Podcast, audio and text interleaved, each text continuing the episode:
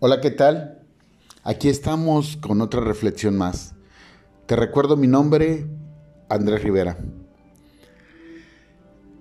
Hace unos días eh, salí de, de la casa de su servidor, sí, de la casa de ustedes, muy temprano, cuando en eso, pues venían dos, dos, tres vehículos a la par conmigo, uno, uno más adelante, otro atrás. Cuando a lo lejos vi venir una camioneta, venía durísimo y rebasaba de una forma y otra y, y me rebasó de igual forma. Yo la verdad venía a mi paso moderado, porque donde venía yo saliendo, pues tienes que ir a un paso moderado.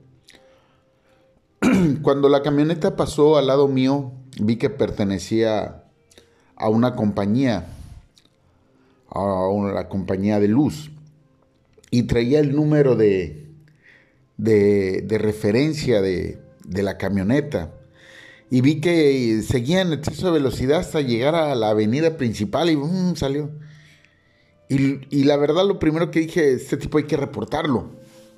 Tenemos que reportarlo porque está mal.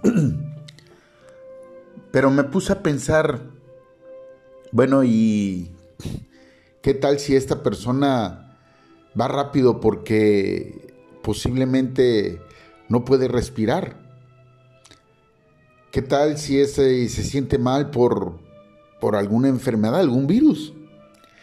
¿Qué tal si esa persona, su hijo tuvo un accidente y a lo mejor va deprisa?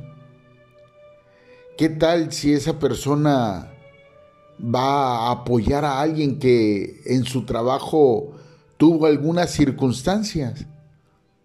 A lo mejor es una persona que siempre hace lo correcto, pero simplemente hoy fue el granito de arroz en el frijol. Y me puse a, a, pensar varias situaciones o circunstancias por las cuales si a mí me sucedieran, actuaría igual. No permití que los pensamientos negativos míos permitieran ver a la otra persona negativamente. Traté de justificarlo. Traté de generar una empatía. Muchas veces hacemos lo contrario lo que menos hacemos es justificar. Pero no lo hacemos por, por que la otra persona se evada, porque la otra persona la sea aprobada o excomulgada o, o librada ¿no? de, de esa situación. Posiblemente es lo contrario le gusta ser una persona imprudente, le gusta ser una persona que a lo mejor bajo los efectos de algo eh, andar así, no lo sé. Pero lo que es importante es que no quede de mí el pensamiento malo, sino al contrario, que no quede de mí pensar mal si la persona está haciendo mal, pues será su problema. Posiblemente es la oportunidad que Dios pone en mi vida para ver si juzgo, si señalo, si salgo alguna conclusión sin constarme o sin, sin saber. Y la verdad que muchas veces reprobamos ese examen porque lo primero que hacemos sacamos nuestro juicio, sacamos lo que creemos y muchas veces nuestra boca habla de lo que hay en el corazón. Cuando nosotros tenemos pensamientos negativos, cuando nosotros andamos juzgando y señalando a los demás, cuando nosotros vemos lo peor de las personas, es porque alguien nos lastimó, alguien nos señaló, alguien nos hizo algo y nos dejó el corazón lastimado. nos dejó el corazón contaminado, sucio, y así andamos nosotros. Debemos de cuidar nuestro pensamiento. Dice Marcos 7 del 20 al 23, luego añadió, lo que sale de la persona es lo que la contamina, porque de adentro, del corazón humano, salen los malos pensamientos, la inmoralidad sexual, los robos, los homicidios, los adulterios, la avaricia, la maldad, el engaño, el libertinaje, la envidia, la calumnia, la arrogancia y la necedad. Todos estos males vienen de adentro y contaminan a la persona. Todo nace dentro de nosotros. Todo nace de cómo estamos internamente. Porque dice Isaías 55:8, porque mis pensamientos no son los de ustedes, ni sus caminos son los míos, afirma el Señor. Dios no piensa como nosotros. Obviamente, Él siempre trata de ver lo mejor de nosotros. Dice la misma palabra que Él tiene pensamientos de bien y no de mal. ¿Por qué nosotros debemos de tener pensamientos de mal? ¿Por qué nosotros no nos esforzamos a tener pensamientos de bien? Es verdad. Lo primero que nos llega son pensamientos de mal pero tenemos que luchar nosotros por convertirlos a pensamientos de bien. Si la persona no está haciéndolo bien y sí está haciendo lo malo, es problema de la otra persona. Pero tú ya no contaminaste tus pensamientos, ya no contaminaste realmente tu corazón.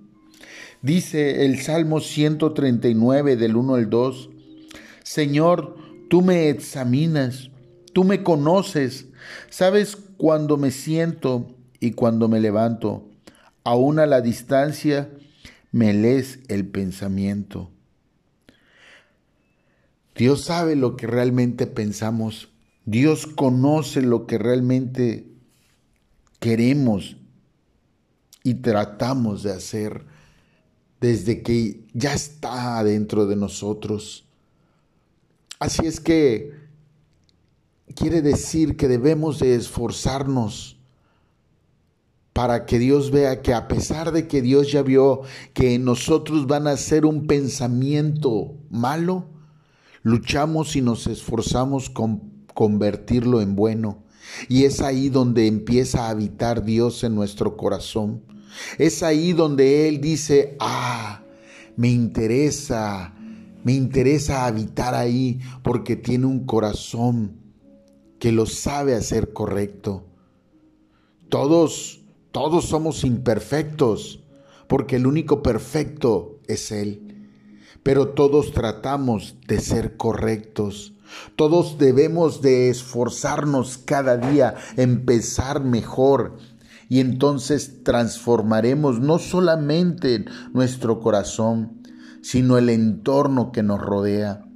Y entonces muchas personas, créeme, buscarán acercarse más a ti por la actitud positiva, por los pensamientos correctos, y andarás en paz y en tranquilidad. Dice Hebreos 4:12, ciertamente la palabra de Dios es viva y poderosa, y más cortante que cualquier espada de dos filos. Penetra hasta lo más profundo del alma y del espíritu, hasta la médula de los huesos, y juzga los pensamientos y las intenciones del corazón. Permite que la palabra de Dios llegue a tu vida. Busca cada día de Él y verás que tus pensamientos serán transformados. Levántate creyendo y sabiendo que Él puede transformar todo en tu vida. Él puede, con solo su palabra, empezar a traer esa prosperidad, no solamente en tu corazón, en tu alma y en tu espíritu, en tu salud, en tu economía, en tu familia, en tu trabajo, en todo. Porque si quieres que todo lo externo cambie en tu vida para mejorar, tienes que empezar desde adentro. Y para que empiece desde adentro tienes que permitir y buscar la palabra para que sea Dios habitando en ti y transformando no solamente tu interior, no solamente tu corazón, no solamente tus pensamientos, sino tu hablar y lo que hay a tu alrededor. Recuerda, Él tiene pensamientos de bien y no de mal. Por ello, no debes tener pensamientos contrarios a los de Él, porque si los pensamientos de, de bien son de Dios, entonces dime tú, ¿de quién son los pensamientos de mal? Y cuando tú tienes pensamientos de mal, ¿a quién permites que habite en tu corazón, en lo que hablas y en lo que haces? Por ello ten pensamientos de bien para que todo lo que hablas, para que todo lo que hagas se convierta en bendición para los demás. Y entonces es Dios habitando en ti desde tu corazón, desde tus pensamientos y desde tu hablar. Te recuerdo mi nombre, Andrés Rivera. Estamos en Spotify, YouTube, Facebook e Instagram. Bye bye.